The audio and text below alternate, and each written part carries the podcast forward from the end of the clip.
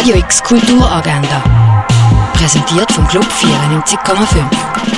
Es ist Sonntag, der 28. Januar und das kannst du kulturelles erleben. Ausstellung Lebensader rein im Wandel am Lindenplatz kannst du heute zum letzten Mal sehen. In der Fondation Baylor wird der Erzählteppich ausgerollt. Ab der 11 können Kinder zwischen 3 und 6 auf dem Teppich Platz nehmen und mehr über das Werk von Nico Piroschmani erfahren. Wir auf der Islandinsel werden einen Anblick vermissen. Wir auf der Welt. Im Rahmen vom Internationalen Lyrikfestival Basel findet am halb zwölf im Literaturhaus das Podium Lyrik im Kontext Klimawandel statt. Gemeinsam mit Daniel Falb, Marion Poschmann und Steinun Siguradotir wird der Klimawandel und seine Folgen besprochen.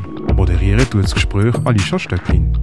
Auch um halb zwölf kannst du an der Führung durch die Sammlung von Jean Dengeli im Museum Dengeli teilnehmen. Sexy Triebfeder des Lebens kannst du im Naturhistorischen Museum Basel besuchen. Im Pharmaziemuseum erfährst du alles über Heilkräuter. Everything No One Ever Wanted. Die Ausstellung von Tobias Spichtig kannst du in der Kunsthalle Basel anschauen. Der Film Shaida von der Regisseurin Nora Nisari läuft im Kultkino Atelier.